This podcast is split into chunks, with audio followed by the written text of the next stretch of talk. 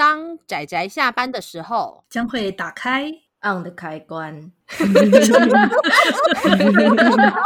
仔仔下班中 on。各位听友，大家好，欢迎收听仔仔下班中，我是阿直，我是布姑，我是大酸梅。那大家今天有看动画吗？我们今天是话唠啦。哎呀，哎呀，大家都知道，我们终于要我们又要讲动画了，好开心哦！终于吗？也不是啦，应该说，其实我觉得我每次讲动画都讲蛮有名的作品，就可以看出我们的无知。对不起。啊，对啊，那在在开始之前，就先跟大家说一声，因为阿直我感冒了，所以今天阿直的声音充满了磁性，可能待会还会有点咳嗽声，请大家多担待。请大家多珍惜现在的阿直，充满磁性的阿直。是呢，是呢。嗯，好啦，那我们今天要讲的这部作品呢，它的作品名字叫做《妄想代理人》，它的导演就是鼎鼎大名的金敏监督。耶!每一部作品都非常具有知名度的金敏监督。没错。对啊，虽然监督已经过世了，但是我们要珍惜他所拥有还留在这世界上的这些厉害的作品。嗯，然后从去年，然后到今年为止，其实金敏监督相关的作品，不管是动画还是电影，都陆续在电影院上映了。嗯，对啊，真的，大家都今年都没有什么机会拍新作品，所以就一大堆的经典名作的再复刻。真的，而且其实我们要选这一部，对我们来说好像也有那么一点点，就是我们有点怎么讲，就是。我们大家知道的，我们都尽量选比较冷门的作品。那所以选了这一部，我们也不知道它到底算有名还是不有名。应该说，我觉得相较于《蓝色恐惧》或者是《东京教父》《千年女优》等等，它是属于金敏监督中稍微没有那么有知名度的。的对，对，应该说大家都会比较知道，像是《东京教父》《千年女优》，嗯，然后因为之前的那个是《蓝色恐惧》。哦，小辣椒就是这种电呃剧场版电影动画比较有名。那但是像《妄想代理人》这部，他所第一次导的 TV 版，对，这是一部 TV 版动画，全部十三集，好像就比较相对少人所少，比较少人知道这件事。没错，没错，这也是我们想说，就特别跟大家来呃推荐，应该说聊聊这部漫画，对，这部动画啦，聊聊这部动画。嗯，那不过因为之前吧，电影院也很狂的，就是把十三集一刀未剪的全部、全部全放送。没错，我记得三梅三梅跑去看了，对不对？对对对，呃，大家知道的就是我是港都高雄人，所以除了大家知道的可以去，主要是去微秀影城或是一些电影院看以外，高雄有一个非常爽的，就是我们有高雄电影馆。好像其他地方也有电影馆，但是高雄电影馆因为它位处比较没那么市区的地方，所以人比较少，所以我非常爽的，就是我们那一整场可以看六七十人的小小的。场次里面大概只有十个人，那我就一次 一整天就坐在电影院里面，直接看完了前篇跟后篇，也就是全部加起来十三集的这样的长度。嗯，从头到尾看着十三集，哇塞，超爽，很爽。嗯，那我自己的感觉是，我觉得它作为电视动画这个载体，对不对？它跟电影哦，嗯，虽然。虽然说媒介相似，但还是有一点不一样。它把它切割成十三集之后，它的我觉得它的结构是属于电视动画的结构。没错，很明显的可以感觉出来，它前七集吧，嗯，对，对，它前七集跟七集之后是两个不同的世界观，我觉得。嗯，而且应该是说，呃，虽然我觉得它的前篇跟后篇是尽量已经断在了一个算是有段落的地方，可是的确你要这样讲的话，就是如果假设你是去看一部电影，它的这种程度还是会比较奇怪。不过我觉得应该会去看前篇的人就会去看后篇了吧，所以应该也没有太大的差异，我觉得。这一次这个动画真的是非常特别，很少数这样子是十几集的一整季动画，然后放进电影院。所以我们这集节目上的时候，我不知道有没有下档，因为主要要看票房。但是前不久好像我才看到说已经破了两百万票房，就是还蛮恭喜光年映画，就是做就是就是代理了这一部这样子，就是非常特别，感谢他们这样。那如果现在还有上映的话，大家非常值得去看看这部作品。嗯，这部《妄想代理人》它是在二零零四年的时候，距今十六年前吧，哎，十七年前了，天哪，就是就是大概这么久以前的作品。那这次就是呃在妇科对，那。我觉得题材上，它是一个相当电波又狂气的类型。嗯，没错。我觉得要提这一部，真的不能不提金敏这个人。就是我觉得，虽然说这部作品有他非常厉害的意义，可是我觉得不得不提金敏这个人。他在创造了《妄想代理人》之前，他的背景跟他创作过什么作品。在《妄想代理人》之前，基本上他算是他主要指导的是三部的动画电影。那一个是一九九七年的《蓝色恐惧》，一个是二零零一年的《千年女优》，另外一个就是二零零三年的《东京教父》。《妄想代理人》是他指导的作品里面唯一一个电视影集 （TV 动画）这样讲嘛？我我不太会讲那个分类。TV 动画对，就是 TV 动画。那所以后面他又再指导了一部《盗梦侦探》，二零零六年的时候上映。那后来他在二零一零年过世的时候，那个时候好像是想要做的那一部叫做《梦想机械》嘛，吼。对对，那因为很可惜的是，金敏监督他是他是习惯在脑子里面构想他的世界，所以他其实留下的都记录很少。因此，当金敏监督过世之后，关于《梦想机械》的一些大部分的内容跟一些。他的构想其实就就跟着也跟着就消失了，对，这其实是蛮遗憾的事情。嗯，呃，因为他其实就是他几乎把他的一生奉献在就是他喜欢的动画上面，所以呃，其实就是因为很高压的生活，所以他其实也蛮常抽烟喝酒的。就我觉得是在这种状况下把身体搞坏了。身为一个创作者，第一个本钱是自己的身体，请各位创作者好好保护自己的身体啊。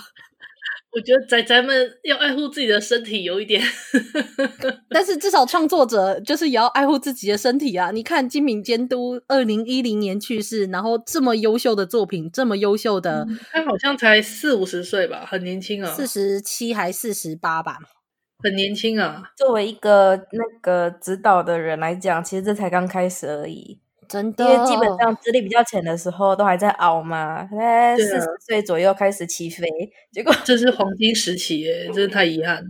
而且他的那个梦想机械看起来是子宫像作品诶，我现在看了这一些他的作品，我真的很好奇他要怎么样去做这部梦想机械。可是骗人，看那个妄想代理人，你骗人 是啦。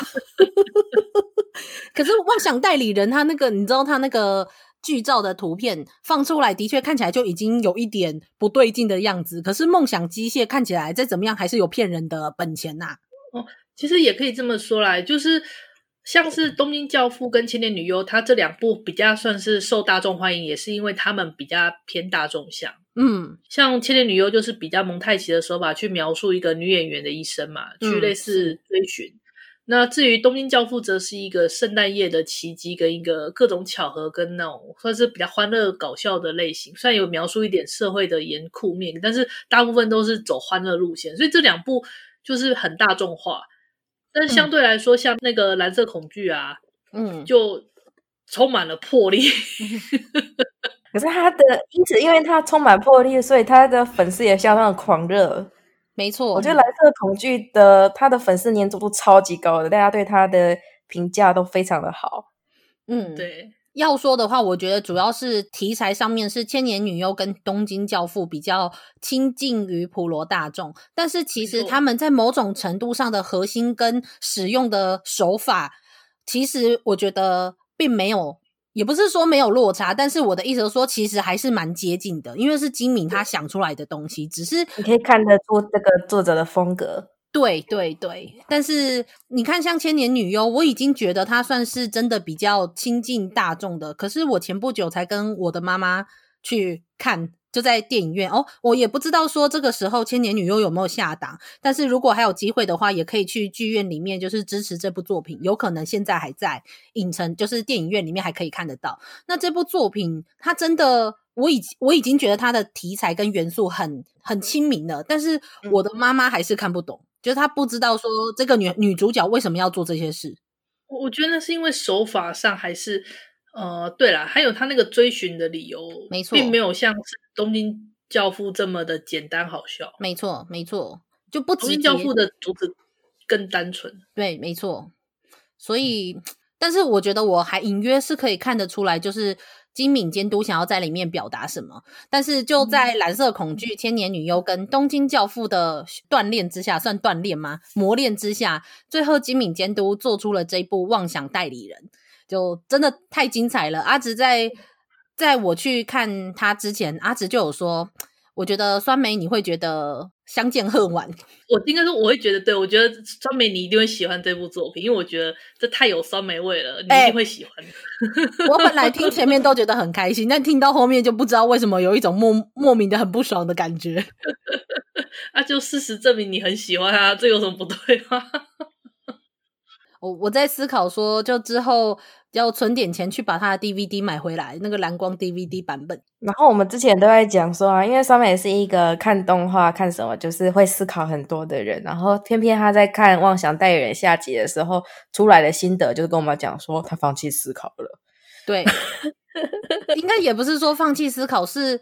呃，这部作品你如果要一边思考，然后一边去接受后面的资讯量，一定会不够，所以我就干脆放弃。我我想要把思考这件事情放到之后再说。那我看的这个第一次的我的初体验，我这部作品的初体验，我不要想任何东西，我就是单纯让金敏带着我走，就是他是一个我可以信赖、如此信赖的人。就你看过世了十年，我还是可以如此的信赖他。应该说妄，我觉得妄想代理人要不要？我们刚前面前置讲了这么久，应该插播来讲一下这部作品究竟有什么特殊之处哦。好啊，对我，但是这边我再偷偷补一下，就是其实，在看这部作品之前，我们就是节目刚开播不久，好像两三个月吧，我们的粉专就有听友来留言，那就有跟我们互动，他就有私讯，然后来推荐，就是我们可以看这部作品。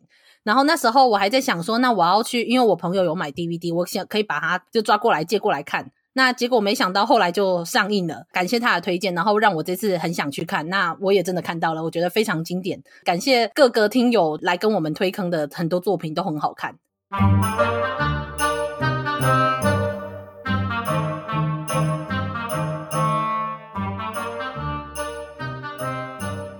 那他大概是在讲一个怎么样的故事呢？这个实在好难讲，一 言难尽，一言难尽。我那时候看完跟阿紫讨论，我觉得我们可以把这一部《妄想代理人》切割为两个部分嘛。首先就是上的部分，也就是动画的一到七集。嗯，是。它大概是在讲一个少年球棒，或者是我们可以讲球棒少年的诞生。少年 battle。对，如果直翻少年球棒，但这。跟那个中文的语言逻辑不太合，所以还是叫他球棒少年好了。一到七集大概是在，他是用很多人的故事，然后去铺垫出这个后来已经可以算是都市传说的球棒少年他的诞生。嗯，那后面下的部分，也就是电视动画的八到十三集，就是主要的那几个人物，就是出场最多的那几个人物，他们对这个少年球棒。就是慢慢的妖魔化之后，他们的反应啊，还有我觉得其实主旨吧，如果前七集我之前刚刚在那里讲说，前七集如果他的主旨核心主旨是，如果你有什么烦恼，那你只要呼唤球棒少年，给他来个一棒，来一棍，一切烦恼全部消除，然后送你涅槃。听啊，那个是物理超度的声音，康啊。好了，这真的是很搞笑。但是其实当时我们在看的时候，我跟我跟阿姑边看就边边笑，说：“你看，当你在烦恼、被逼到绝境的时候，只要召唤他，他就会送你，帮你解决一切烦恼，送你一棍。”对对。然后在八到十三集的时候，其实我觉得还有点像是慢慢的揭露，就是不要逃避，因为基本上你想要框得来一棍，就是一种想要逃避的体现嘛。你只要被打昏了，那你就不用面对你想要面对那些困境。那八到十三集，嗯，如果你要正比较正向方法去解释它的话，那它的一个解释方式就是不要逃避才是解决它的办法。没错，而且呃，对了，那要可能要讨论到剧情里面，但是我觉得我看到最后面，我觉得超级正向的，就是故事感觉很阴暗、很晦、很隐晦、很血腥、暴力之类的，但是结果其实本身的核心其实很正向。就是他其实有好好的画一个圆，然后把它圆回来这样子。没错，没错，真的。哦，我觉得登场角色比较让我印象深刻。哦，这里面太多角色了，他角色也多到你几乎看到后面都快要忘记前面有什么角色。虽然说你只要一提醒你某一些点，然后你就会突然瞬间想起来，因为都很有特色。它是一部在十三集动画里面塞了非常多角色以及故事内容，许多许多人的人生，就是甚至是前前后后时代意涵的，它塞了太多的东西了，偏偏看起来又挺顺畅的。没错，没错，真的。所以阿紫是对哪一个角色特别有印象吗？你是说对哪个吗？应该是说我对每个角色都很有印象啊。应该这样讲好了，就是前面七集的部分，也就是我们讲俗称少年球棒、球棒少年的诞生，嗯，它是透过很多人。那主要第一个出现的人是关于一只马露米，一只玩偶，它的设计师。嗯，对，从他他是源头，所以他先介绍他的生活。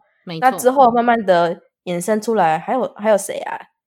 第二个是来来调查的警察们哦，没有，第二第二集是那个小男孩，那个小学，然后可是很世故的那个男生，就是会很帅阿姨一季，然后还有那个 记者，没有，他的故事是这样，他的是那个设计师先，然后接下来是跟着这个案件，他被少年球棒袭击之后，这个案件被报道出来之后，是一个记者，就是紧追不舍的那个记者，是成为第二个受害者，嗯。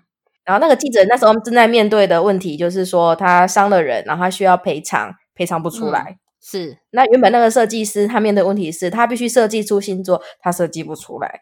这简单介绍一下最开头的故事，是在讲说，呃，设计出一个非常在日本那个地区非常有名的一个，算是一个人偶形象，妈露米的，是一个叫做陆月子的这一个女设计师。然后她在某一天。的夜里，突然遭到了神秘的少年バド，就是这个球棒少年的袭击。那警察开始在介入调查的时候，以少年バド这一个角色为中心，然后开始就是衍生出了很多，就是一直不断出现新的受害者。那这一个城市里面的人就开始陷入了一种恐慌。所以这就是一个故事的中间的核心跟开头，但是后面就衍生到了非常多的角色。 那甚至已经不有一些故事已经不在他们最原本的主角。你要说它是一个都市传说的诞生也可以，因为它里面其实用了不少的想法。像呃，我不知道现代人对于对于都市传说的诞生有没有什么概念？就是所谓的那个以以人以讹传讹啊，三人成虎，它大概就是这种感觉的东西吧。就是有一个人先起了头，然后跟你说，呃，有这个叫做那个球棒少年的存在。那大家如果有第二、第三人也也说有这个存在，之后这个事情就会慢慢的被谣传出去，然后它就会变成一个具体的形象就会出来。我觉得这个在动画的表现上就很有趣。动画表现上是原本它只是一个很模糊的影子，当时他画出画出那个印象图，就请那个第一个被袭击的女设计师画出那个印象图的时候，是一个很模糊的影子。可是随着那个被袭击的人越来越多，然后每个人提出来的那个细节。然后还有每个人那个绘声绘影之间的谣传的细节，渐渐的那个形象就丰满了起来。嗯，没错。所以接下来我们会可能基本上会讨论到故事的内容，所以还没有去看的，就是大家听友们可以一定要去看看这部作品。如果还在电影院的话，赶快去看这部作品。那我们会开始剧透哦，防雷线。其实刚刚已经有剧透差不多了，我觉得。没关系，我们就是要剧透到细节了。对对对，就是我们要讨论细节了，那就没有办法，如果都知道了，就没有办法享受故事了。就我很介意这件事情，你知道的，就是剧透者唯一死刑。嗯，好，那我重新再讲一次好了。就是一开始最受到最开始受到袭击的是那个设计师月子嘛，对不对？鹿月。那他的事件被公布之后，刑警开始调查之后，第二个受到袭击的就是紧追着这个事件。不舍得那个记者，记者，嗯，对，然后他们两个其实都遇到了同样的问题，就是那个月子现在是，诶，他必须有设计星座的压力，但他设计不出来，没错。然后那个记者则是他需要，因为他需要赔偿，他因为伤人，所以需要赔偿，但是赔偿不出来，没错。他们两个都一样，是到了某一种走投无路的一种压迫的时机点，我走投无路。呃，他们两个都受到了少年巴斗的袭击。对，然后第三个受到袭击的，其实跟他们两个关系比较远哦。可是这个比较远的关系，其实也是跟剧情内容有关啦。就是一对小学生，一对小学男生，你这样讲法好危险哦。哦两名小学男生，两个，尤其阿姑讲出来就嗯，干嘛呢？讲太污秽了，我都还没有想，我都我脑袋里什么都没有想哎，是你们思想太污秽。哎呦，这我觉得这两个人的故事更难讲哎耶，应该这样讲好了啦。里面有一个长得很帅啊，然后就是。呃，怎么讲？非常自信，然后不管功课啊、体育也很好的一个那个很摇摆的小男生。然后他就是平常都喜欢戴个棒球帽啊，然后笑得一脸灿烂啊，踩着那个溜冰鞋，很爽快的、爽朗的去上学。但是他这些形象啊，正好就跟那个少年、那个球棒少年不谋而合。嗯，嗯，然后在他陷入霸凌风波，就是被霸凌的风波的时候，他的一个竞争对手嘛，他自认为的竞争对手，那个比较胖胖的一个小胖子被袭击了。那后来，当然，故事就证明是说他是一个模仿犯做的，他不是真的球棒少年做的。可是因为他被袭击了，然后刚好那个一级就是这个比较世故的这个小学男生又刚好在他身边，所以他非常的走投无路。他就被他就怎么讲？他就已经原本已经是在被霸凌的很极限的状态了，但是他一直撑着。可是到那个时候百口莫辩的时候，他对都又没有目击者，他整个完全更更陷入了完全的绝望之中。对，所以怎么办？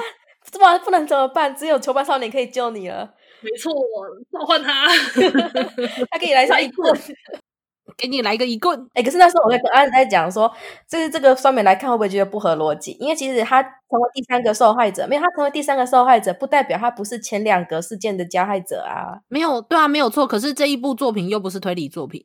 对，我只是在想，我是在想说，如果是酸梅的话，也许会在 这里吐槽吧。应该是说，我到这个时候，我还在思考说，所以是不是是真的有这个少年巴斗，还是还是没有？然后是单纯的妄想这件事，然后妄想，那妄想的时候，他们要怎么样可以伤害自己？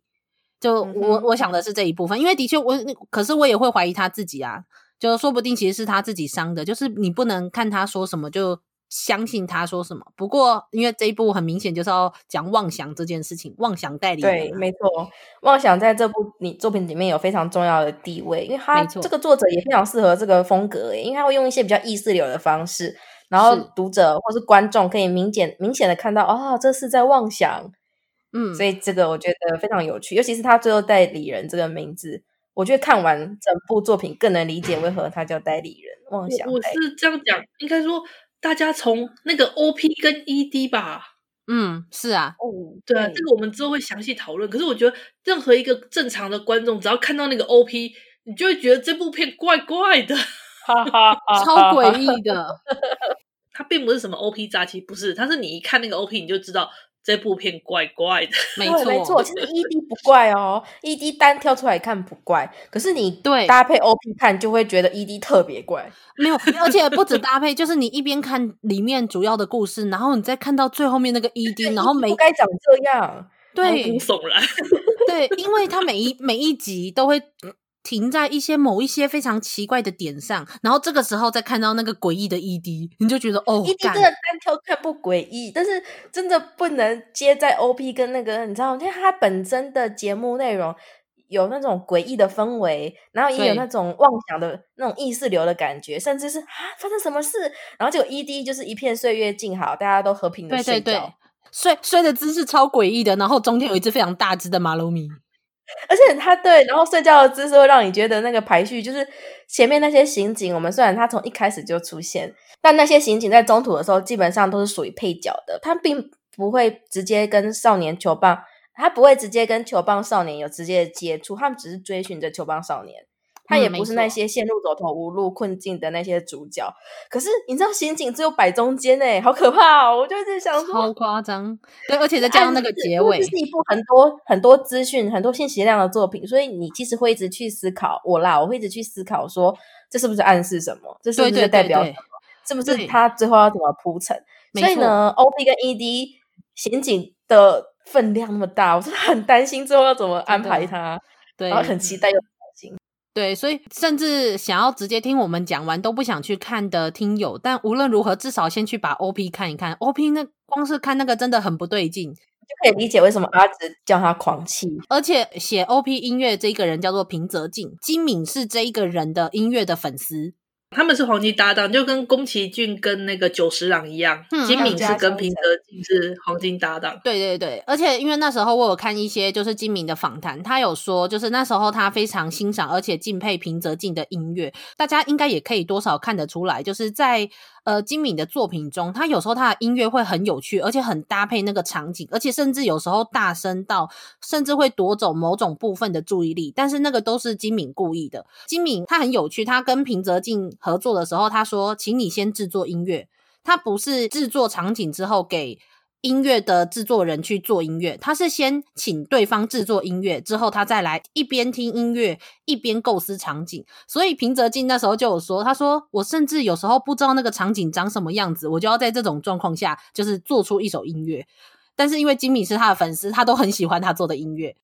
哦，我可以理解，完全就是因为粉丝，所以就是说，来，你做什么作品，我可以搭配出一样的东，一样最适合的菜给你，这样子。对对对，我觉得也有一部分是他告诉平泽静说，我要这个感觉，甚至像千年、嗯、千年女优，她后面最后面那个 ED 的那个片尾曲叫那首叫做 Rotation Lotus Two，那首歌是平泽静他原本也有一首叫 Lotus 这首曲子，那因为金明很喜欢，然后你知道他那时候。请平泽静做这首曲子的时候，你知道他说什么吗？他说：“麻烦你在做《千年女优》的主题曲的时候，麻烦做一个跟 Lotus 感觉相似的曲子。”这是他对他唯一的要求，超级模糊的啦。这样做音乐的吗？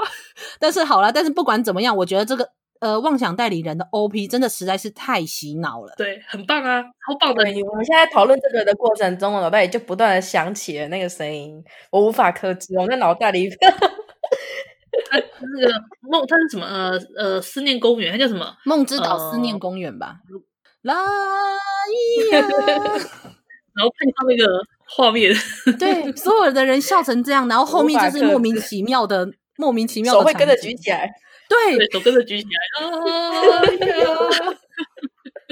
超可怕的，而且而且他后面还有那种非常故意看起来特别奇怪的场景，例如说那个那个金川就是那个记者，是记者吧，还是那个警察？就是穿着短袖，然后站在雪山里面。哦，他穿的那个夏威夷衬衫，就是夏威夷风的衬衫，站在雪山顶。那个警察，另外一个警察志川，对，呃，朱寿。朱寿，朱寿的话很帅啊！朱寿是直接给你个蘑菇云啊，啊，给你一个 天上好大一朵。站在那个顶端，他不是站在雪山，朱寿是站在就是一个，就是一个很，反正你整个很，我觉得那个画面大家自己看就知道了，真的在桌上的呢。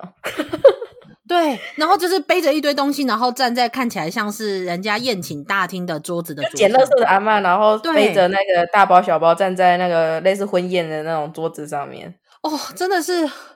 天呐，这是赞美哦，大家各位，这是赞美。对，对我们刚刚讲的所有，就是说，哦，真的是莫名其妙啊，那个超诡异啊，什么不对劲啊，我跟你说，全部都是挂号赞美意味。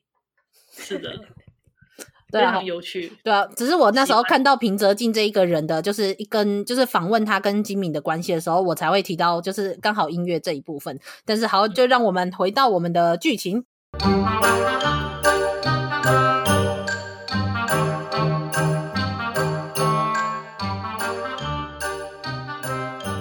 哦，我们讲到那个小学生，然后对，故事就是这样子。到小学生之后，他往后拓展，下一个被球棒少年伤害的是小学生的家庭老师。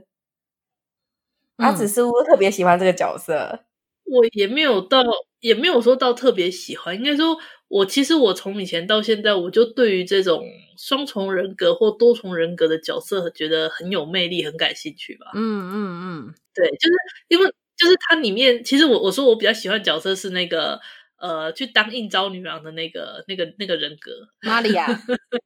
对啊，我是说这种人，这种人其实感觉蛮有意思的。他就是怎么讲，很游戏人生啊。不过阿阿姑那时候就跟我说，他不想跟这种人往来，就是远看很有趣，远观有趣，然后近看不好相处。嗯，没错，对，太尖锐了，对，太尖锐了，而且就可以看得出来是他会。破坏型，应该说毁灭型人格。对对对对对，对啊！他他自己破坏他自己，也破坏他人，就是啊，让一切毁灭吧，耶、啊！Yeah, 世界爆炸吧的这种感觉。就是你不让我好过，我也不会让你好过啦！哇哈哈哈！玉石俱焚。就是远观实在是相当有趣的一个人，但是靠近实在是会被受会受伤啊。对，让我们全员玉碎，好好可怕哦。但是很有趣啊，所以对啊，当这两个人格在互相挣扎纠结的时候，他们在他们不是在那个在大街上，然后两边那边好像在争执，然后画面就是从对左边一个，右边一个，但是实际上你从他会切回一个现实的画面来看，就是一个很可怕的萧伯在那边。对，就是他他有时候会是左边一个，右边一个这样画面切割，但是他切回中间一个人的时候，你就会看他左晃一下，一副就是。玛利亚的身形，就是你要有，当你性格每个人性格不一样的时候，讲话跟走路的方式是不一样的。那他左晃一下可能是玛利亚的样子，然后右晃一下可能是蝶野的样子。嗯，然后一个人，可是因为左晃一下右晃一下，那个时间很短暂，所以他其实一个人走起来这样互相彼此挣扎，那这两个人格互相纠缠在一起的时候，一个人是无法好好走路的。他把这个过程就是哇，那一段路走的栩栩如生，我真的是觉得非常的厉害。真的，你明知道他就是只有这么一个人，然后有不同的人格，可是你看在观众的心里都觉得好心惊哦。然后蝶野他就是玛利亚是一个应召女郎嘛，那蝶野他打算要结婚，就是另外一个人格他打算要结婚了，但是这两个人格对于就是身体的主导权而僵持不下，没错，他就走投无路了，因为他要结婚，他不可以把这个事情暴露在他先生面前。真的走投无路了呢，所以这个时候就来一棍啊！对，一箭迎刃而解啦！真的，真的是任何事情都要来一棍的。他脑袋两个女人厮打到一半，然后在这一棍之下获得了和平。对，哇塞，真的是帮你解决了一切。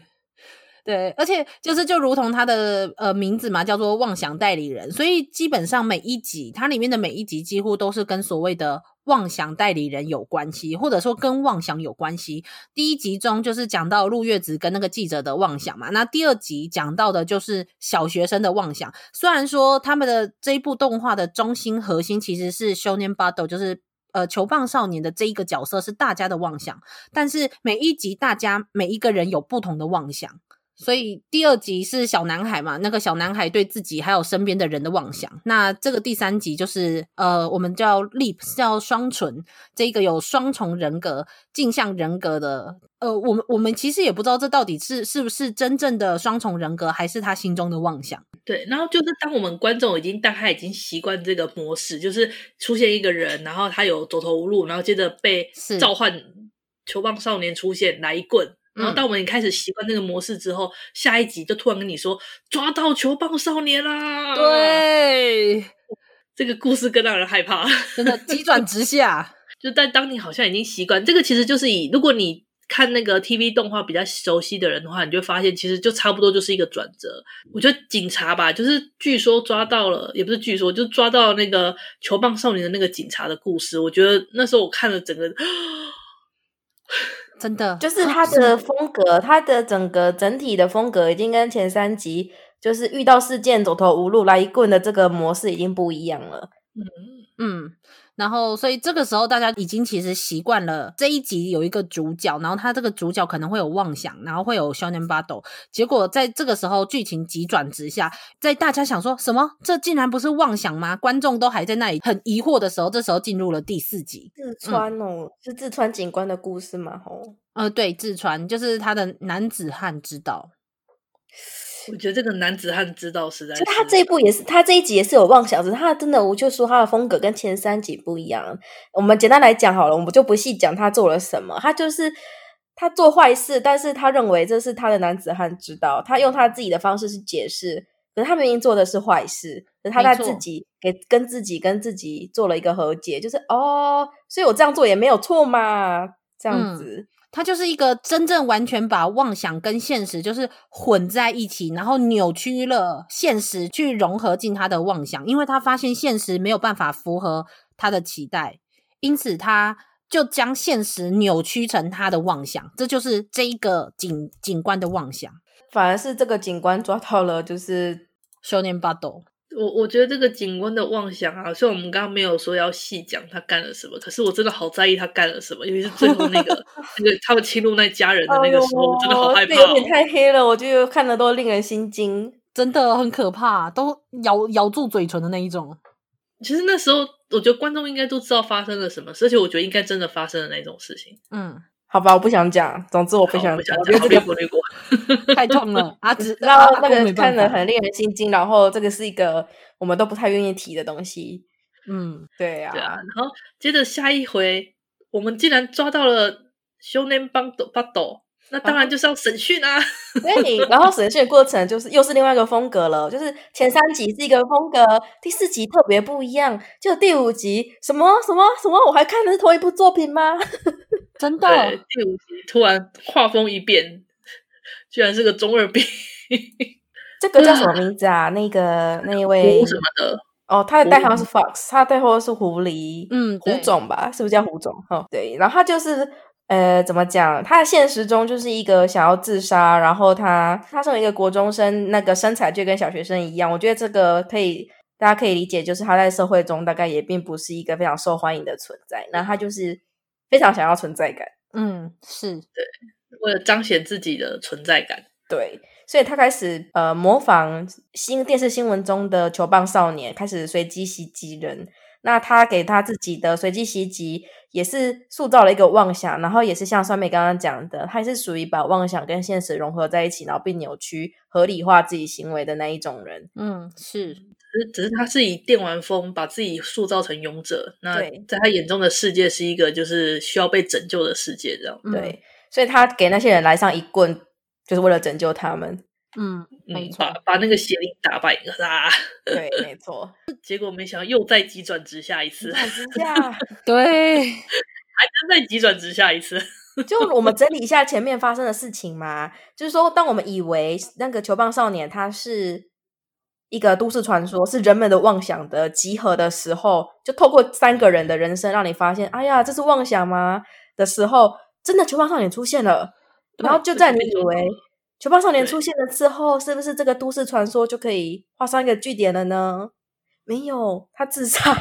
嗯，对，应该说他死掉了。对，他死掉了。疑似是真正的球棒少年动的手。对，因为警察们有目击到球棒少年，球棒少年下了手，而且但是问题是，那个球棒少年却穿了墙消失了。没错，所以这个妄想到底是在还是不在？这是留在大家心中，留在所有人心中的一个疑问。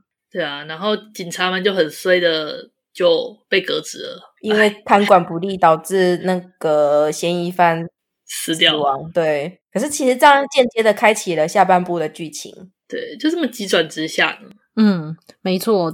但是我们中间漏了一个地方，就是呢。我们刚刚之前不是有个第四集说一个警官，那位警官的事情，我们有说不太愿意讲他发生什么事嘛，但我觉得还是要稍微说一下，就是 他之前一直有铺陈，就是那个警官他他如果去嫖妓的时候，他会喜欢别人叫他爸爸。嗯嗯，这个在那个玛利亚那一集，就是第三集的时候，那个应召女郎玛利亚的故事的时候就有在铺陈了。虽然说第三集其实是还不属于志川警官的故事，他那时候就在铺陈了。至于这个资深警官，他后来的时候，你就发现他很喜欢别人家爸爸。然后接着呢，到了我们刚刚说的那个第六、第七集吧，第六、第七集，嗯，的时候，那个少女的故事，然后你就可以看到那个少女，你就一个一个少女，然后画面就会切到警察们他们去询问那个。据说应该是有看到真相的那个捡破烂的那个老婆婆，嗯，是，然后就看那个老婆婆跟那个少女之间好像一副把他们做的很有关系，但后来你发现他们其实完全没关系的一个画面。对，嗯，应该是我们都默认啦。比如说我跟双美讲到，就是说有一个人啊，他很爱写部落格，然后呢，这个时候如果画面切到阿紫的脸上，我们就觉得我是在讲阿紫吧？没错，我是不知我在讲趴趴熊。对 对 对，他就类似用这种手法在在跟你在跟你讲。然后我们刚刚就讲，我们刚刚不是有提到那个志川警官嘛？嗯，对。然后那个少女呢，其实你看一看之后，你就发现到说，那个少女其实就是那个志川警官的女儿。女儿嗯，对。然后她走投无路的原因，就是因为在连接我们刚刚说的那个志川警官去嫖妓的时候，还会叫要让别人叫他爸爸呢。嗯。我觉得这个家庭的故事，其实我觉得蛮伤心的是，其实你可以看得出来，这个警官他本性也不是一个坏人，他只是希望这个现实可以如他所想的一样那么美好。他也知道对自己的女儿会有这种扭曲的，呃，算是恋恋慕吗？就是莫名的。警官坏人吗？我觉得这个警官很歪呀、啊，超歪、啊。可是他并没有，其实他并没有真的对他的女儿出手。对，他只是他只是在这方面没有做到而已。可是他的道德感非常的薄弱。对，他如果遇到事情，他第一个想到就是去干坏事。对对，去解决。我跟超捷径解决。我说的坏人，我说他不是坏人，不是说所以于是他做的都是好事，而是他他当他在当他的人性或是他的生活面临挑战的时候，他会想着去做坏事，但是他不是那一种。如果你就算生活都好好的，都如你所愿，你还是会去做坏事的那种坏人。有啊，他生活的好好的，他还是会如，他还是会，他还是会去那个勒索、敲诈勒索，就是也对，也对，有道理。对，他是黑警诶。但是至少就是我那时候我觉得很悲伤的是，就是你会发现他其实几乎没有对他女儿下手。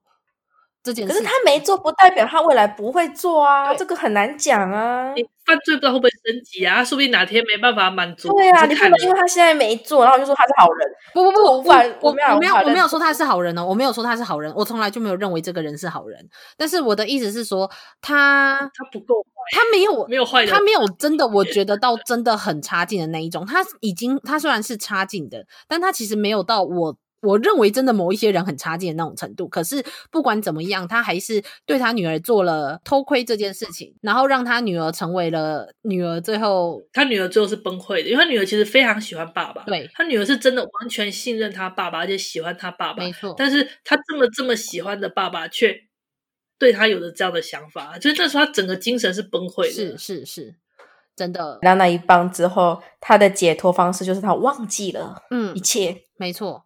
可是这个时候，大家想说这个人有什么妄想？后来才发现，对啊，他对他爸爸是有妄想的。在他的幻想中，他的爸爸是一个很完美、很棒的好爸爸。他甚至想要嫁给他。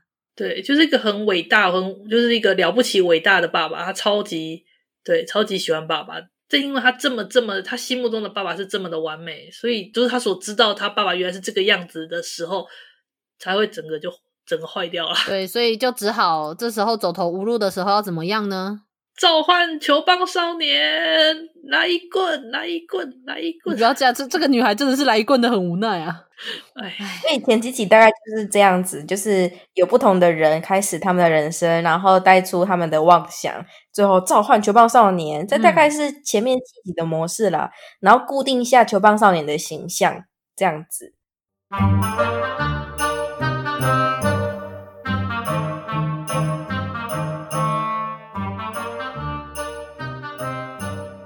那我必须要说，我们其实有漏掉一个人，漏掉漏掉了一个角色，贯穿一到七集，在医院里面有一个白发苍苍的哦哦，非常重要的梦，我们每一集的梦告，就是最后的那个最后的下集预告的那个、哦、那位老先生。哦、我我打算全部讲完之后再一并讲他。对，大家只要知道有一个很重要的隐藏角色在这个时候，对对，对，然后是他对他给我的感觉就是，我觉得这个角色之后一定要有故事。爸爸，对，爸，就是他也带给人这种感觉。对，那有没有呢？我们就下集待续。有什么好下集待续的？大家都看过了，没有下集待续啊？他每一集都这种感觉啊，他每一集都是他这个这个角色应该大有问题吧？对啊，对啊。那 O B 的时候，他身为一个地球人，他还站在月球。对对，没错，超棒的，而且什么东西都没有带，所以超棒的，赞。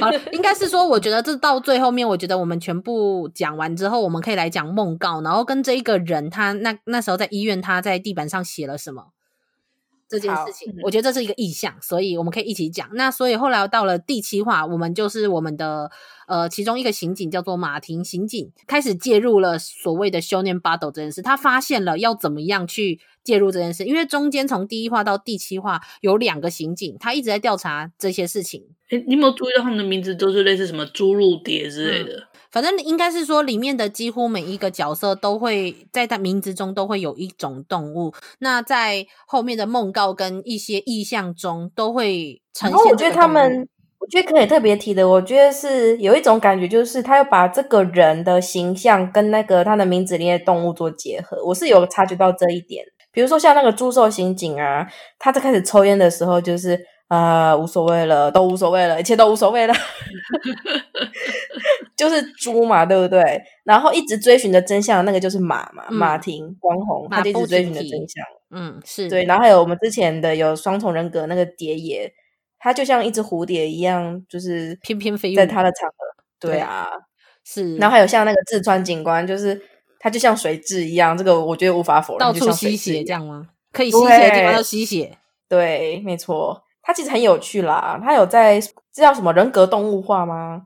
嗯，就形象化嘛。嗯，形象化，把动物的特性放到了这一个人物的身上，或者是把这个人的特性、性格归类一下，可以用一个动物代称，这样子的感觉。嗯虽然说我们大致上都在讲剧情的本身，然后跟妄想的结合，但是其实有很多的精敏监督放的细节，我觉得都非常厉害。例如说，就是我们讲到圣战士，也就是胡总这个角色，他他看到一个所谓的可能好像是游戏吧，游戏中还小说中的那个场景，然后在他妄想这些东西的时候，其实这一个书跟呃这个角色的样子，其实在前面几集的动画中，就是有在一些背后。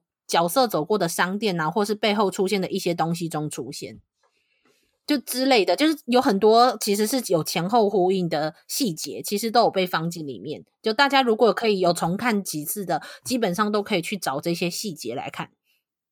嗯，应该说有很多东西是画面只能画面呈现，然后我们现在用言语没办法准确的描述，或者是我们必须用非常累赘的言辞。没错，没错。所以干脆其实其实它还有很多意象式的、啊，像像有几个，我那时候一直在跟那个阿姑骚扰，在骚扰。对，我们在我们其实我是跟阿姑一起看的，然后我一直在骚扰阿姑，就是像那个之前那个记者，那个很青蛙那个记者在追着，嗯，我们那个玩偶设计师追着我们玩偶设计师是。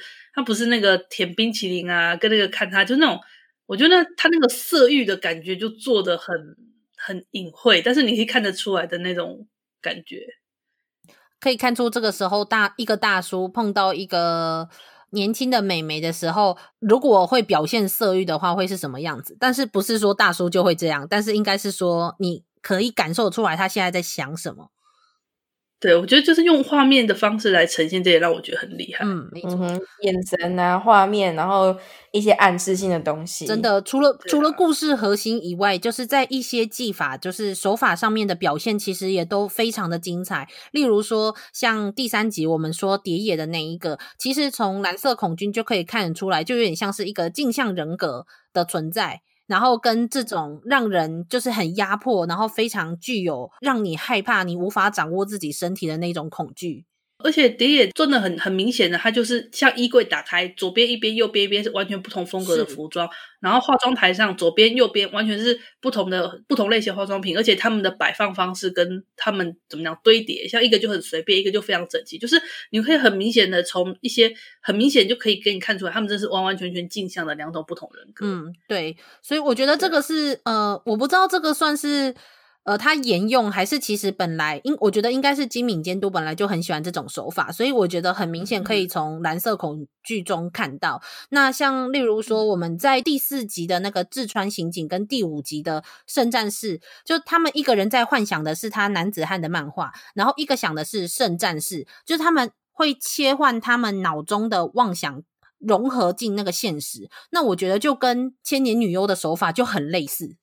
对《千年女优》的话，它是以电影的方式，嗯、然后就是一一一部作品接一部作品，但是背景却是他在追寻的那个内容。对，就是就是用这种方式。对，就是你明明可以看得出来这些是妄想，可是你又同时的觉得好像就是现实的一部分。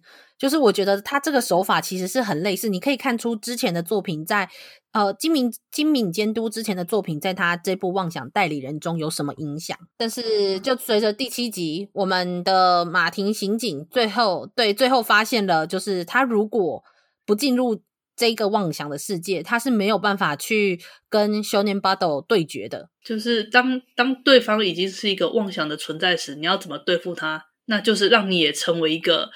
让你也成为妄想世界中的人，真的。而且蛮有趣的是说，这个刑警是两个人，他们都在追寻着追寻找着 Shonen Battle，可是他们两个的方向不一样。朱寿刑警他想的是说。这一个应该就是妄想，他的直觉跟他的判断其实是说，Shonen Battle 就是一个妄想，所以他不觉得我们需要用妄想去对付他。可是马婷他认知到的是，虽然他是一个妄想，但是因为他现在已经有一个非常奇怪的力量了，就是他已经出现在大家的妄想之中了，所以唯一能够进入这一个维度、进入这个世界去跟 Shonen Battle 对决的方式，就是让自己也成为了妄想的一部分。对，就是因为当少年球棒少年他已经是可以干涉这个世界的妄想的时候，你只能也跟他获得一样的力量，才能去同样制止他或干涉他。就是两个刑警，一个走的是脚踏实地的现实，另外一个则是走着一个比较狂性的电波路 线。没错，他后来成为电波超人，他后来成为那个意象也很诡异。电电，他是什么电波人吧？我记得那时候他日文是写着 “dem” 那个对电波人。嗯，但是应该是说好，那随着呃随着这个假的。就是胡总这一个假的少年巴斗的死去，那到了第七集，然后最后刑警也都被革职，他们两个走一个走上了现实的道路，一个走上了虚幻的道路。这时候剧情就在这个告一段落，于是我们就要进入了下半部，就是第八集、第九集跟第十集的短篇故事集。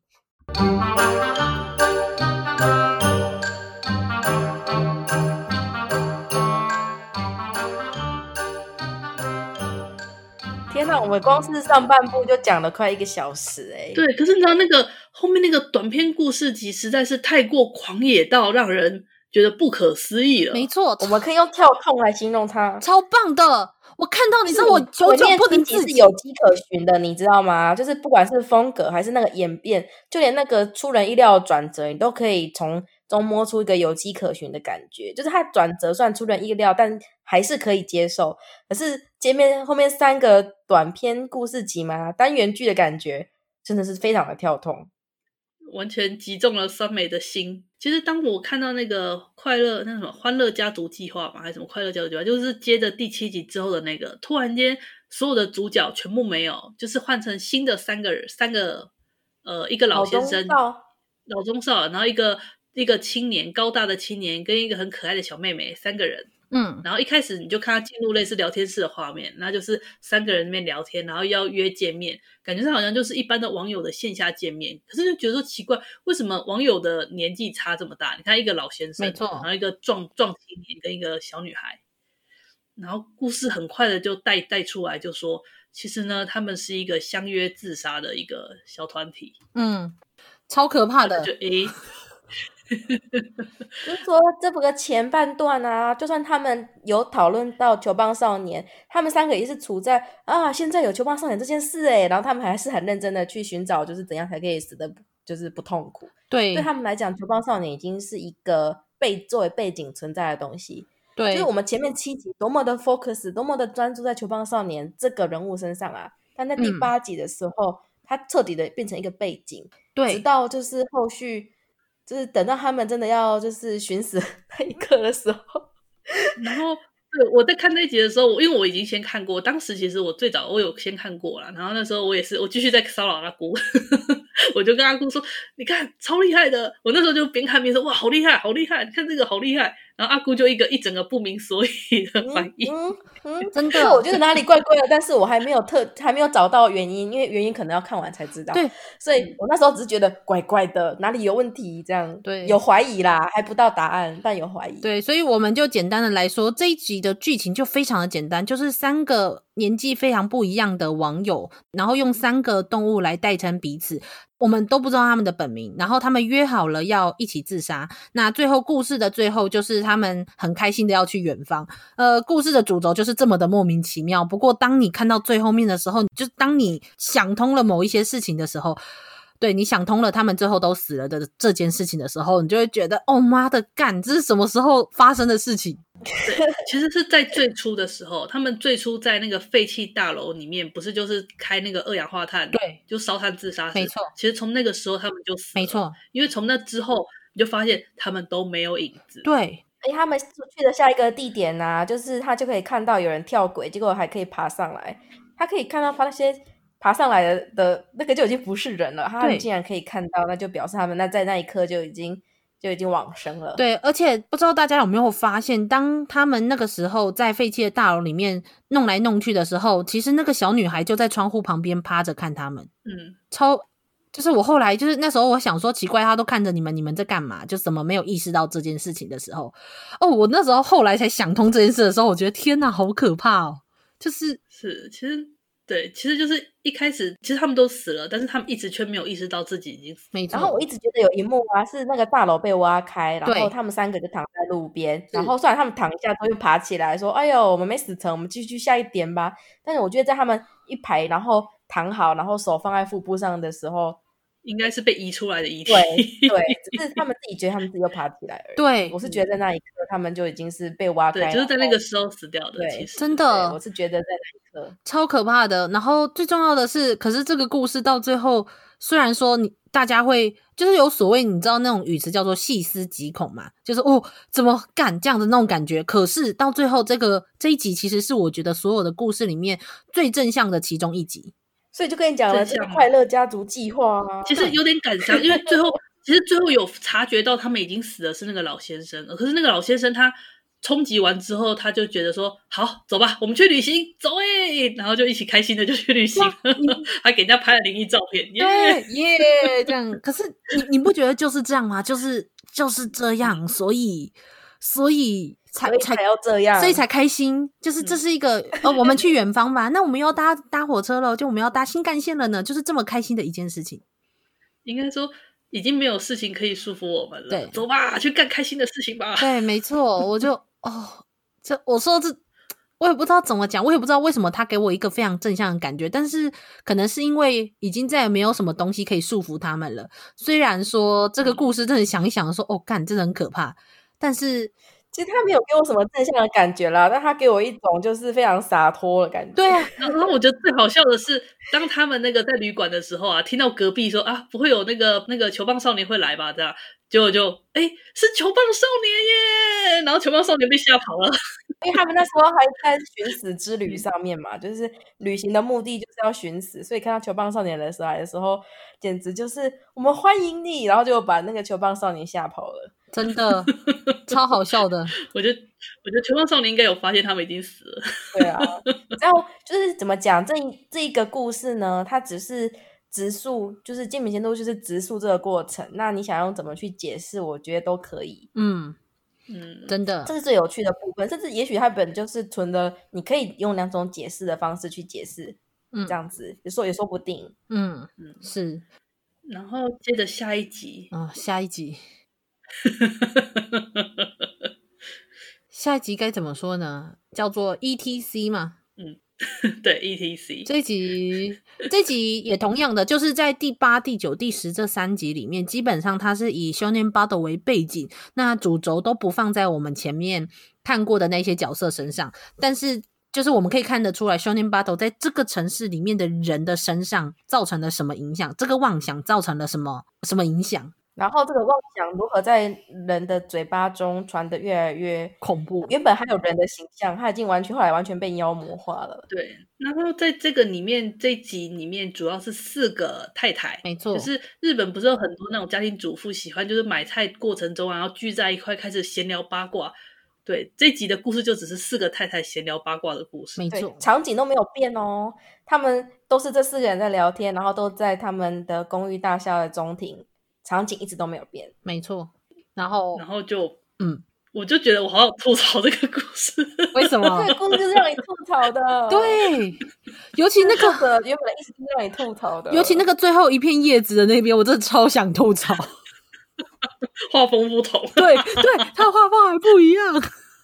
超好笑，然后我觉得，我觉得那个太太里面就是里面有三个已经很熟的太太跟一个新来的太太，然后那个新来的太太好像就有点不太能够融入，但是她想试着融入。是，其实仔细看你会发现到，他们每个人讲的故事都是很像编的。对。然后当那个太太新来的太太想要吐槽说这个是编的吧的时候，就会经常被白眼说你怎么这么不上道？对。就怎么讲，被多数决决定那个故事到底是不是真实的？对，对，明明大家讲的都一样夸张，都一样荒谬。对啊，就是当你怎么说？可是我觉得确实是新来的那个太太编的故事最扯啊，应该说一点都不有趣。可是我觉得很很好笑啊。然后他这部，当你就是看了四个太太，每次轮流就四个人轮流说完故事之后。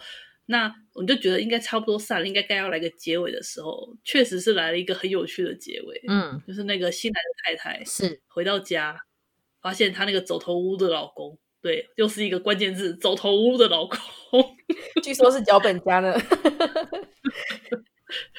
被袭击了，然后一身是血的说：“快帮我叫救护车。”然后就看到我们太太就一脸突然就原本只是怯弱的那种那种怯怯的太太，突然脸色一变暴变，说：“快快告诉我，你怎么被袭击的？快告诉我！”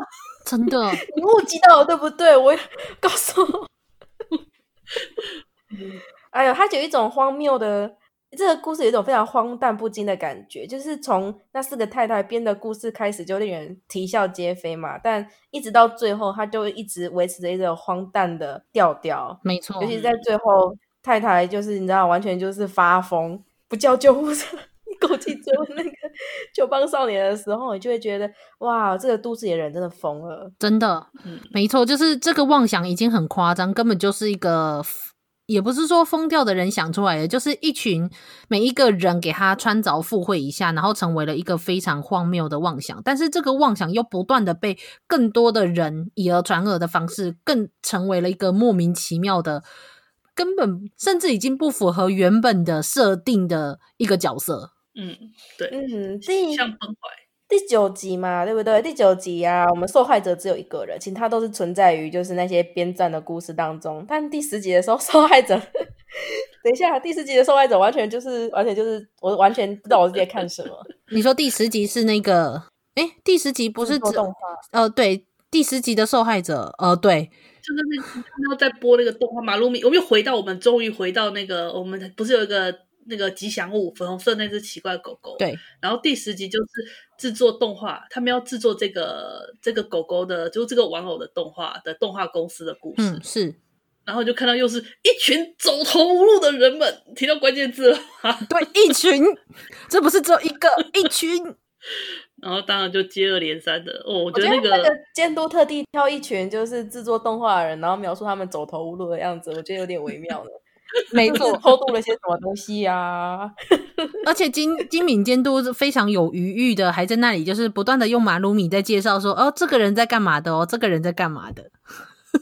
对，他还他很亲切的告诉你说，这个职位是做什么的，就跟我们当初看白箱的时候很像，就是 介绍说这个职位是做什么的，干嘛干嘛。他在在这群制作团队制作那个马鲁米的动画的过程中，就因为。经费不够，时间不够，然后还有一个扯后腿的存在，导致大家走投无路。结果纷纷来，纷纷被球棒少年一人来了一棍，而且都是致死的那一种。没错。然后你就看到一个花瓶上面插着白花，然后呢摆在那个桌上。然后其他人当人人力少了之后，其他人的工作量又更大了，然后就一直恶性循环的那种极限状态。然后一个人又一个人接着死下去，然后就是要介绍这个角色的时候，就这个角色就是下一个要死的。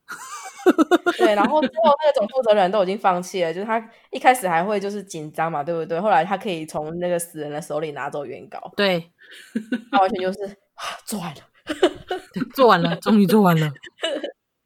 对，嗯，真的是，对啊，我觉得这一集就是我觉得金敏监督用这三集很狂啦，自己非常的狂，而且他扣回到了原本的那个少年霸斗我们的角身上，还有马路马路对对对，我一直觉得。马路米是一个，首先我觉得他捏 Hello Kitty，哈，是吗？为什么？就有一点啊，就是红色的，一个是粉红色的猫，一个是粉红色的狗，是这样吗？不是吧？然后还有就是它，没有我的意思就是说，它的它的概念，我觉得它的红，首先它的红的普遍的程度有到 Hello Kitty 那个程度。你说国民等级的玩偶对，国民等级，然后它有点就是那个感觉，然后还有就是它它嘴它是无，它没有嘴，然后它旁边有三个那个胡须哦。呃，故事中其实从一开始大家就会，呃，我觉得应该从第一集开始吧。那个时候第一集，当那个那个球棒少年登场时，球棒少年他有在月子面前讲过一句话，就说我回来了这样子。嗯，嗯，那从那个地方，其实大家就可以觉得说，月子一定跟这个东西脱不了关系。嗯、所以当故事来到这里的时候，你就看到那个我们那个马马路马什么哦马婷，对，他找到的线索就是就是马路米跟那个少年霸斗。嗯他们是同质性的东西，他得到了这个这个关键点，所以他就回去去追寻到最初、最初、最初的这个源头，就是我们刚刚那个陆月子这边、嗯，是就是对啊，所以故事又又回到主线。嗯应该是说，这应该算是第十一集开始后面的故事，因为呃，从八九十这三集基本上是以少年巴斗的城市为背景，但是其实基本上跟少年巴斗没关系的几个人发生的呃各自分呃各自独立的短篇故事，但是到了第十一集开始，呃，其实第十一集也不能说是马庭刑警的主要的主场，因为其实第十一集是朱寿刑警的那个太太，没错。朱寿刑警的太太是一个很神秘的角色，前面都没有出现。她是一个看起来是一个家庭主妇，在就是朱寿是一个很传统的刑警，那她是一个很传统的家庭主妇。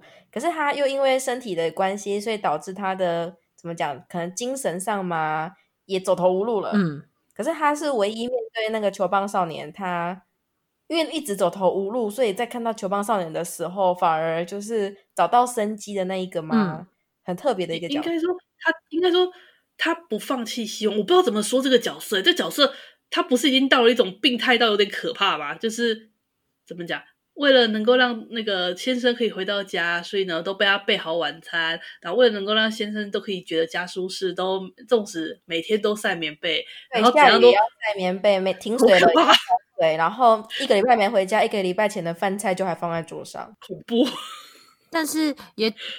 就是虽然说，我觉得她是对一个这种东西有一种莫名的执着，可是也是同样的，就是因为她的丈夫告诉她这些，因为朱寿刑警是一个比较面对现实的一个角色，所以当他这样子去算是斥责嘛，就是他在前面的时候斥责过他的太太说：“你这个只是想要逃避而已。”所以最后他的太太意识到说：“就是我不能够逃避。”我要面对这件事情，我要面对我的身体，跟面对我我们家目前变成了这个样子，所以，对，我要抗拒那一棒。虽然那一棒看起来很诱人，但我不可以，我要抗拒那一棒。虽然那一棒看起来很诱人，他是他算是他算是里面唯一可以叫那个那个球棒少年在这边给我做好。对。听我听我训话，对，而且我想大家应该都会发现，说在前面几集中出现的主要角色都在 OP 中出现过，只有这一个太太就是在第十一集才出现，然后一整集全部都是他跟修年巴斗的对决的戏份，所以修年巴斗就算在他面前不断的变大，然后变得很可怕，然后打破了他们家所有的东西，可是只有这个太太可以好好的坐在那里，然后面对跟修年巴斗对决这件事情。嗯嗯，因为他实际上面对的不是那种可怕，就是变得很高大、充满肌肉的球棒少年，他真的面对的是他想逃避的那个心。没错，这样对对，就是这个时候我们就会意识到说，对，少年巴斗受弱的，对，应该说他对他先生的爱已经克服了他想逃避的那个心。对。虽然说最后他，我们也不得已的发现说，其实他的这一份对他先生的执着，最后反而让他的先生希望走入妄想之中。对，反而把他先生逼到了很痛苦的境地吧。虽然我也觉得这好为难哦，但是不能否认的是，日常生活有时候就真的是一幕一幕的，就是这么的有压力啊，真的很无奈，很残酷啊。但是我觉得这一集其实真的超正向的，应该说这一集跟我说的那个第八集明明朗的家族计划的那一集，这两集是我觉得最正向的其中两集。虽然我觉得角色都挺挺让人觉得有点有点有点危险，没错没错，都不太对劲，但是但是是很正向，我觉得很光明，而且你很清楚的可以看出，呃。就是我觉得是你，尤其第十一集，你可以看出金明想要告诉你什么。虽然其实十一、十二、十三话这三话，他很清楚的告诉你，就是为什么他会，就他创造这个故事是为了什么？他是要告诉你，我们要面对现实，妄想跟现实会同时交错的在你的人生中不断的出现，在你的心灵上、身体上不断的出现。但是最重要的是，我们还是得去面对现实。所以最后，就算这个太太她是唯一一个被在少年巴斗的。攻击下活下活下来的，那结果是结果他死了，对，活下来的，对，可是他死了，应该没有受伤啊，就是没有挨上一棍的，对啦，对啦，对啦，人家是很一般的病死了，对，但是我觉得这一集真的是超棒的，我那时候看到我真的觉得非常感动，我感动到眼泪就掉下来了。啊。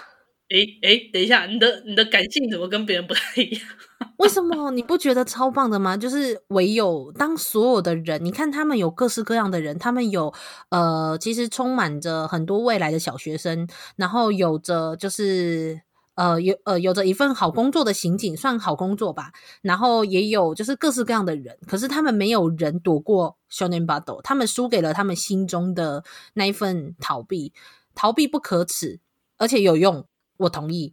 但是前面的人没有人躲过这一个逃避，但是。也不是说逃避，就是没有人去直面的他们的现实。可是只有这一个非常身体非常非常弱的病弱的一个家庭主妇，唯一赢的只有他。我是觉得这个对比做的很巧妙，我很喜欢这个。没错，棒啊！那他在这边也是点出，就是当然前面其实就是逃避现实的方式，那后面就是点出，诶，我们应该要面对现实嘛。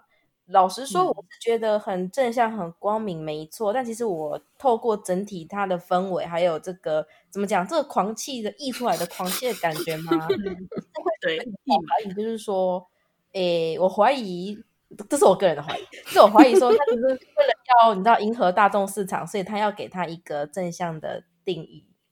哦，你说精明监督还是必须要不能这么狂下去？没有哦，没有。我我跟你说，我觉得他还有别的，我总觉得作者还有别的含义，就是我会忍不住往另外一个方向去想。当然，我承认这一部分是相当的正向，而且我很喜欢，就是它这个结构跟这个概念。对，但我总觉得光明不是他唯一的诉求。对，我我我觉得是，呃，但是不如说，如果到这个。太太的这一部分，他想我们目目前比较明确的理解到的是，他到这部分的表达。先不要管后面的结局，跟我们还有想到 OPED 的那些那一些意涵的话，我觉得到这一部分也不是为了迎合大众，因为其实从他之前无论是蓝色恐惧、东京教父跟千年女优中，你都可以看得出来，呃，金敏监督。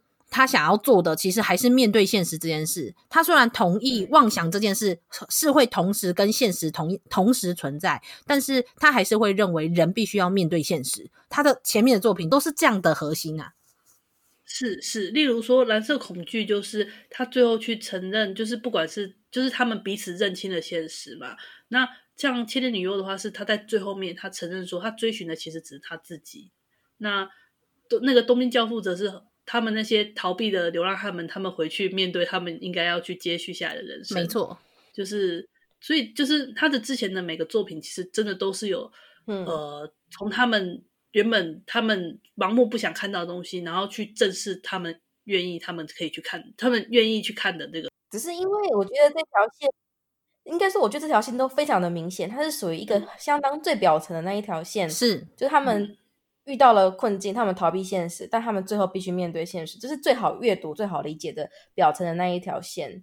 但我觉得它很有继续剖析的价值啊，没错，有啊，就是我们刚刚要提的，它最后的那个结尾的模式，跟那个 EDOD，、嗯、还有为什么最后一集居然还有訃告这样？对对对对，感觉上它有一个非常明确的一条主线，你可以说它是光明的，它我们要人要面对现实，是是是，但你细看，你又会发现这个作者也许还要想表达更多东西，他隐藏在背后还有什么？含义这样太同意了，但是没关系。我觉得第十一集要表达这个东西，我觉得我们很明显的 catch 到了。但是没关系，我们之后再来谈。那所以第十二跟第两集呢，对，还有两集呢。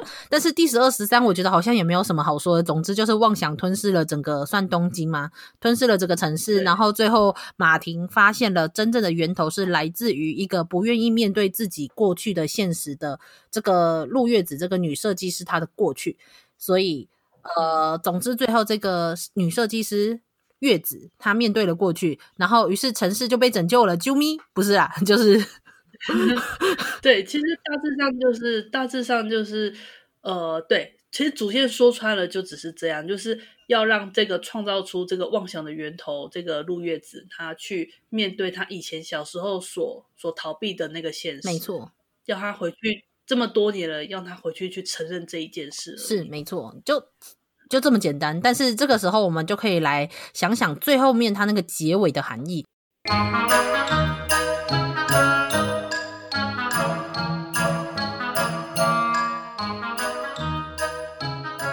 他最后的结尾非常非常的令人玩味，所以看这一部作品只看到一半的听友，绝对要把他这一部作品看完。它的结尾其实说穿了，就是动画一开始最初的结构几乎是一样的。嗯，他画了一个圆，嗯，然后虽虽然说故事有所进展，但是感觉我们前面前面提过的那些人，因为球棒上演的那一棍，他们也许都面面临了，也许他们都已经迎来了新的人生嘛。比如说他们结婚了，比如说他们困境获得了解决，但在最后一集，他们回到了他们原本的生活，就像阿紫刚刚讲过东京教父那种感觉。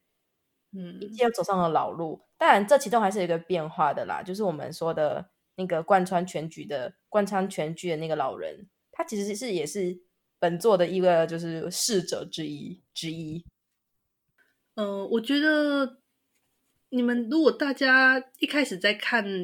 那个妄想代理人开始的时候，他一开始是先拍很多路人，每个路人可能就在讲电话说啊，不好意思啦，我这边塞车啦，啊比较晚啊，啊啊是都是那个人造成的啊，所以我这边才这样啊。就看他基本上是用每个很多路人的那种呃推脱干嘛，或者是你看明明就是明明就是坐在车子里面那个很悠闲，可是就说啊不好意思，我这边我这边啊堵车了什么的，就是各种借口，然后就用这种一开始的开场就是这样的画面，然后之后才开始。妄想代理人这样才开始故事嘛，然后当我们在最后一集的时候，嗯、就发现他又开始照这些路人大走，然后就发现人类这种对人类其实都没有变，还是那个样老样子。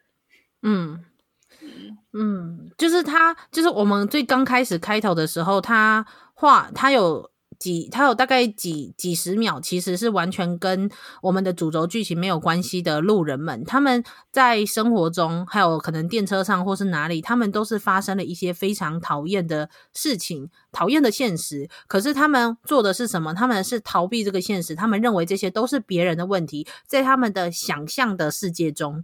那些都是别人造成的，那些都是别人该担的责任，所以于是刚好就带入了这一整个主轴的剧情。可是到了最后一集，月子她总算面对了她现她她的现实，她当初为了要逃避责任所妄想出来的那个 Shonen Battle 的时候，我们却发现这个时候好像好像人类其实没有什么改变，还是在那里就是抱怨很多事情，是。对啊，所以所以说从这样一路看下来，虽然整个主线我们可以理解成面对现实，但是透过那个监品监督这样子的处理，又会觉得你看人类绕了一圈又回来，走了同样的老路。嗯，是，而且就是如果我我其实也不知道这会不会就是牵扯，也不是牵扯，就是跟他那个 ED 有关联，因为其实 ED 就是所有的角色形成一个圆，但是也不是一个完整的圆，它是一个。最后那个对马婷马婷刑警就刚好直直的，他没有在圆里面，他是直直的，就是挡在了那个圆的最后面。其实有人说他是问号，但是我看到的时候，其实我想的是这一个故事是最后完结在马婷这个人身上。嗯，完结在马婷身上，而且他是唯一一个，他是唯一的出口，他是唯一的。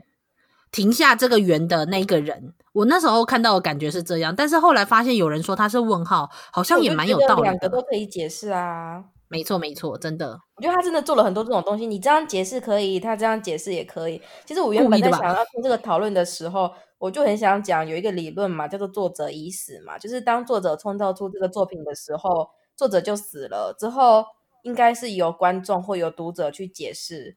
可是我觉得有时候讲起来很像地狱梗啊，因为作者作者真的已经死了。对不起，作者真的死了。我刚刚我本来有考虑要不要讲，后来没讲，因为就是我觉得是像像地狱梗啊，没有啦。但是我们我们懂你，你是要说的是这个理论，不是在特别针对精明，所以应该不算地狱梗啊，只是不小心讲到了地狱梗。对，是我也不知道哎、欸，就是因为大家都众说纷纭的，只是以我的有些作品，它对对对对做出来让人家众说纷纭的，我觉得这个作者很有满足感。嗯嗯嗯，而而且应应该是说，除了我们刚刚说那种非常表面的那一种呃光明面，就是我们要面对现实以外，我觉得又有一部分是呃所谓的妄想代理人这个名字，它好像是有点像是说 Shonen Battle 是呃里面的角色的妄想，所以他是妄想的代理人。但我也是我在我想说，我有想过这个说法，但我也觉得其实陆月子也可以称作妄想代理人。嗯嗯嗯，就是因为当大家对，而且你看马路米也是一个妄想代理人啊。嗯，对啊，有各式各样的妄想的代理人，而且到最后大家不是都在讨论说，所以最后原本呃我们要讨论的那个意向嘛，就是呃，在前面从头到尾，在医院里面有一个在梦告中出现的那个老先生，他会在医院的记者撞伤的那个老先生。对，那他在医院的停车位的地板上一直在写着一些大家都看不懂的公式。那最后面他写出来的，好像写到了什么？对，他好像写到了什么，然后就突然抬头，然后到了最结尾的时候，也是马婷。他突然抬头的时候，我们突然又发现说：“哎，这个不是之前的那个老先生，他是马婷。”然后他好像写到了某一个东西，然后突然瞬间的意识到了什么。这个时候结尾就戛然而止，然后进入梦告，而不是进入梦告，进入 ED，然后进入梦告。我觉得他就是要诠释说，怎么讲，他继承就有种像继承了那个之前的那个地位吧。之前那个老先生的地位的感觉，嗯，因为我们之前有提过最后一集，最后他的呈现方式是说一切都没有变嘛，从旁旁边周围的路人开始，然后到那些曾经出现过人物的生活，到那个最后在医院下那个的停车场写写画画那个人，一一切都没有变，一切的模式都跟第一集一样，可是还是有稍微有变化的啊，就是那个老人，那个梦告老人，其实在这个整剧十三集的过程中，他已经过世了。嗯，所以那那个人是谁？那个白发苍苍、穿着病服，然后在地上写满妄想的东西的，抬头你才赫然发现他其实是是马婷。对，可是可是我在想的是，他前面其实真的是那个老先生，因为第一集他抬头起来的时候不是马婷。对，我的意思说就是他继承啊，就是马婷继承了那个老先生的位置啊，啊就等于说他的位置又被继承了，哦、这个一切这个缘还是没有改变啊。对啊，没错、啊嗯，是啦是啦，我都还知道一可能是老先生啊。嗯对哦，我我只是那个，而且那个老 先生不是在那个太太去那个搭电梯的时候，那个老先生问他说，你要去几楼？我就觉得他们根本已经已经一起离开了、啊、那个时间，一起离开了、啊，很明显呐、啊。对啊，对啊，没错。所以就是说很有趣啊，我觉得很有趣点就是说，你知道我们十三集看下来，感觉发生了很多事情，可是整剧唯一的痕迹，竟然就只是那个老先生的离世，然后而且基本上大致上这个世界看起来是一样的。嗯。没错，所以该不会其实这又是另外一个妄妄想？这整个世界其实就是另外一个妄想。因为我那时候看到是有人在说，最后马婷跟那个老先生一样得出了一个结论。那他们写的其实不是等于，是在写说这一个他们意识到这整个世界其实是一部动画。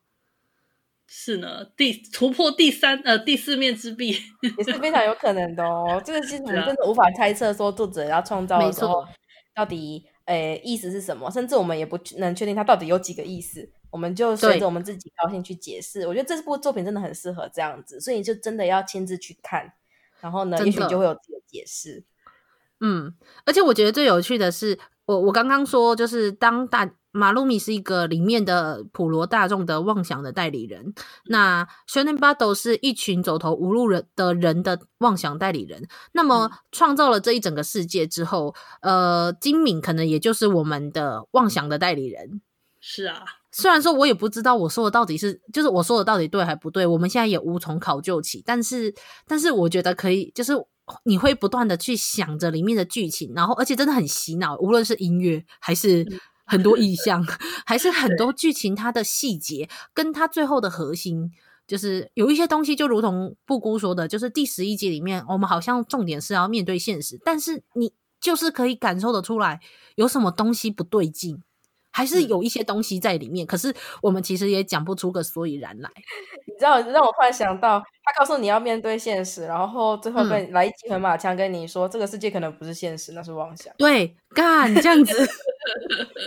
对，这个世界是动画哦，干这样，因为瞬间你看，像那个梦告，我们一开始看梦告，都那个老先生出来，我们都以为梦告就是只用那个看起来比较疯癫的讲法在讲下集预告的内容，可是偏偏在最后一集，照理说应该已经不会有下集预告的最后一集，却是马婷代替了那个原本那个老先生的位置，然后讲了梦告，对，嗯、他整个都透露出一切都没有变的感觉。嗯对，然后所以这个世界是真的还假的？它是妄想还是现实？然后更可怕的是，我们是不是要说，我们现在所处的看着这个这部动画《冒险代理人》的动画的我们，是不是也是在现实之中呢？是啦，是啦，是啦，是啦，是啦。反正就是如此有趣的一部作品啦。我觉得真的是很适合好好品味。就是你在看的过程中，剧情、角色、音乐，还有表现手法呢，你都可以直接感受到非常直接的刺激，然后非常直接的乐趣。可是你看完之后，你整部作品品味下来，它又值得你，然后品味了一层又一层，一层一层的剥下去。对，没错，真的是。天呐，实在是太好看了！哦妈的，酸梅喜欢的，真的太好了，好超喜欢。就是，但是，但是，我觉得中间那个最表层的，我觉得还是可以拿出来稍微再讲清楚一点，就是我们可以很很快的理解。可是我觉得这个太表层了，这一看就知道，就是他故意还埋有，就是底下还有埋线。对，可是我觉得说不定就是他故意好像有埋线，但说不定其实他没有，说不定这就是金米监督要玩弄观众的部分。正正反反反反正正，最后返璞归真。对，然后他最后告诉你说，其实没有想那么多，哎，就只是要告诉你这么光明的东西。可以啊，反正大家就知道这是一部好看的作品。反正我们也是反反正正，然后返璞归真，跟大家讲说，我们讲了这么多，总之就是好看啊，就是去看啊，去看啊，我们就两个字去看。对。所以啊、哦，好啦，就是哦，我们这一集也莫名的在录很久。不过我觉得好啦，大家应该可以听得出来，就是我们肤浅如我们，我们没有办法讲出什么太深刻的东西，因为实在太多意象不是我们随便就可以讲得出来的。我们讲真的不太好讲啦，真的是很多画面的东西，大家自己体会。它有些讯息藏在画面的角落中，比如像阿紫刚刚提过的，走路没有影子了，你知道自己去看它什么时候出现的。对，好可怕。所以大家知道吗？就是听我们的节目，不如去。把它再重看第二遍，等等。对啊，我们已经讲一个半小时，你可以看几集了？你可以看个四五三四三三集，三集应该可以看到三集半，说不定，说不定。对啊，好啦，所以所以大家就就没有关系，就是听我们的节目到这里，我们也差不多要进入尾声了，所以大家记得等一下就去把那个妄想代理人就是翻出来。节目播的时候，它应该还有上映，虽然你刚刚提到的《千年女优》可能已经下档了，但是我觉得妄想代理人可能还有。嗯嗯，对，所以大家赶快去看。然后最后我们要用什么东西来用当做结尾呢？虽然我们要再一次的表达我们对于金敏监督就是英年早逝的遗憾，然后我们有多喜欢他的作品，他的作品真的都非常好看，太精彩了，真的不是一个随便的，就是你现在随便找一个说哦，动哪日本动画很好看，然后你就可以看到一个这么优秀的日本动画监督，太太他太太，太厉害了。是他的作品真的很遗憾的，才四部剧场动画跟一部电视动画。对对对，但也有一些他的漫画。嗯，嗯对他有留下漫画呢，这个要特别提一下。台湾也有代理哦。嗯、对我买海龟线跟 Opus，但是我还没有看。我是想说要把先把他的那些作品动画先看完，再来看漫画。那之后如果有机会的话，也可以来跟听友们分享我看的心情。嗯，对，所以我们的结尾就是一样，就是花式吹捧。天哪，金敏监督你怎么走这么早？就这样，呃，太遗憾了，哎呦天哪！啊，不不对，我们的结尾应该是说，那听友们，你们听到这里有没有觉得很开心呢？听到我们在分享，但是你确定现在在这里的仔仔下班中的三个人是现实中存在的，还是属于你的妄想呢？在哦，这果然很酸梅，很酸梅味，酸梅味就喜欢那种感觉。好哟。你知道吗？我遇到这个问题，一律说不管这是不是妄想，我还是要在这里活下去，所以就面对它。哎呦，阿顾好正向哦，怎么这样？对吧？因为之前就阿紫在提一个问题说，哈，假设这个世界是就是有点像楚门世界那种感觉，就假设这个世界外面还有世界，那怎么办？会不会想要就是算了算了算了？可是我还要在这个世界，我明天还要上班，我明天还要就是靠着钱钱然后活下去。你确定吗？说该不会这些都是你的妄想呢？无所谓啊。你确定吗？这就是你的存在吗？你这已经偏向哲学的内容了。你知道哲学内容就是问你说，你叫什么名字？酸梅，你叫什么名字？大酸梅。为什么叫大酸梅？为何你要是大酸梅？你怎么证明你是大酸梅？因为我是大酸梅，所以我是大酸梅。为什么？还总有别的原因可以证明是大酸梅吧？你怎么认定我是我？嗯，因为我是我，所以我是我。我他用存在主义来，所以大家知道吗？就是，嗯，你就是我知道啦。就是其实你知道，有时候最后你就会想说，所以现在的我真的是我吗？我真的不是妄想中的我吗？所以该不会其实现在的我根本不是一个真正存在的东西，只是一个想法？所以我觉得可能最快方式就是据点这个问题，然后这种东西是没有答案的，它答案太多了，所以没有答案的，所以句点它，没错，是面对现实 ending。对，所以所以听友们，现在我们是现实还是妄想呢？啾咪，不要理他。据点，关掉他，面对现实。对，关掉我们去面对现实。如果有什么功课还没做的，都该去睡觉的，报告还没写的，快点去面对现实。好好现实哦，好可怕哦。那如果大家真的很需要的话，可以呼唤，就是修炼大酸梅。等下你要来一个吗？给你来一棒，好，好了，对不起，最后就开始变成在闲聊，但总之就是大家可以看得出来，这部作品在我们的思考中跟我们的思想中，就是有多少的影响。我觉得如果这个时候在连千年女优都看不懂的我妈身上的话，如果叫她来看这部，她一定一定真的是看不懂的，因为这这更复杂了。嗯，我觉得它也不是复杂，反正就是它适合那种。你精神有余，然后呢，你想要好好认真的看，然后他给你的回味可以好好品味很久的，而不是那种看一看笑一笑就过了的那种作品。嗯，也是也是有道理。对，它适合给这样子的目标族群。嗯，没错。所以，就大家如果这个时候已经看过的，然后听完我们节目的，记得再回去再重看一次哦，真的绝对绝对值得。好了，那我们的节目就也应该差不多。对，非常感谢听友愿意听一个多小时的节目到这里，也蛮厉害的，真的很久。好了，那就真的谢谢大家再次收听，那也希望大家继续支持我们的节目。嗯，那我们今天妄想代理人的话痨就到此结束，谢谢大家，下次再见，拜拜，拜拜，大家拜拜。啊，上班，上班，我不要工作。完了，回去回去工作喽。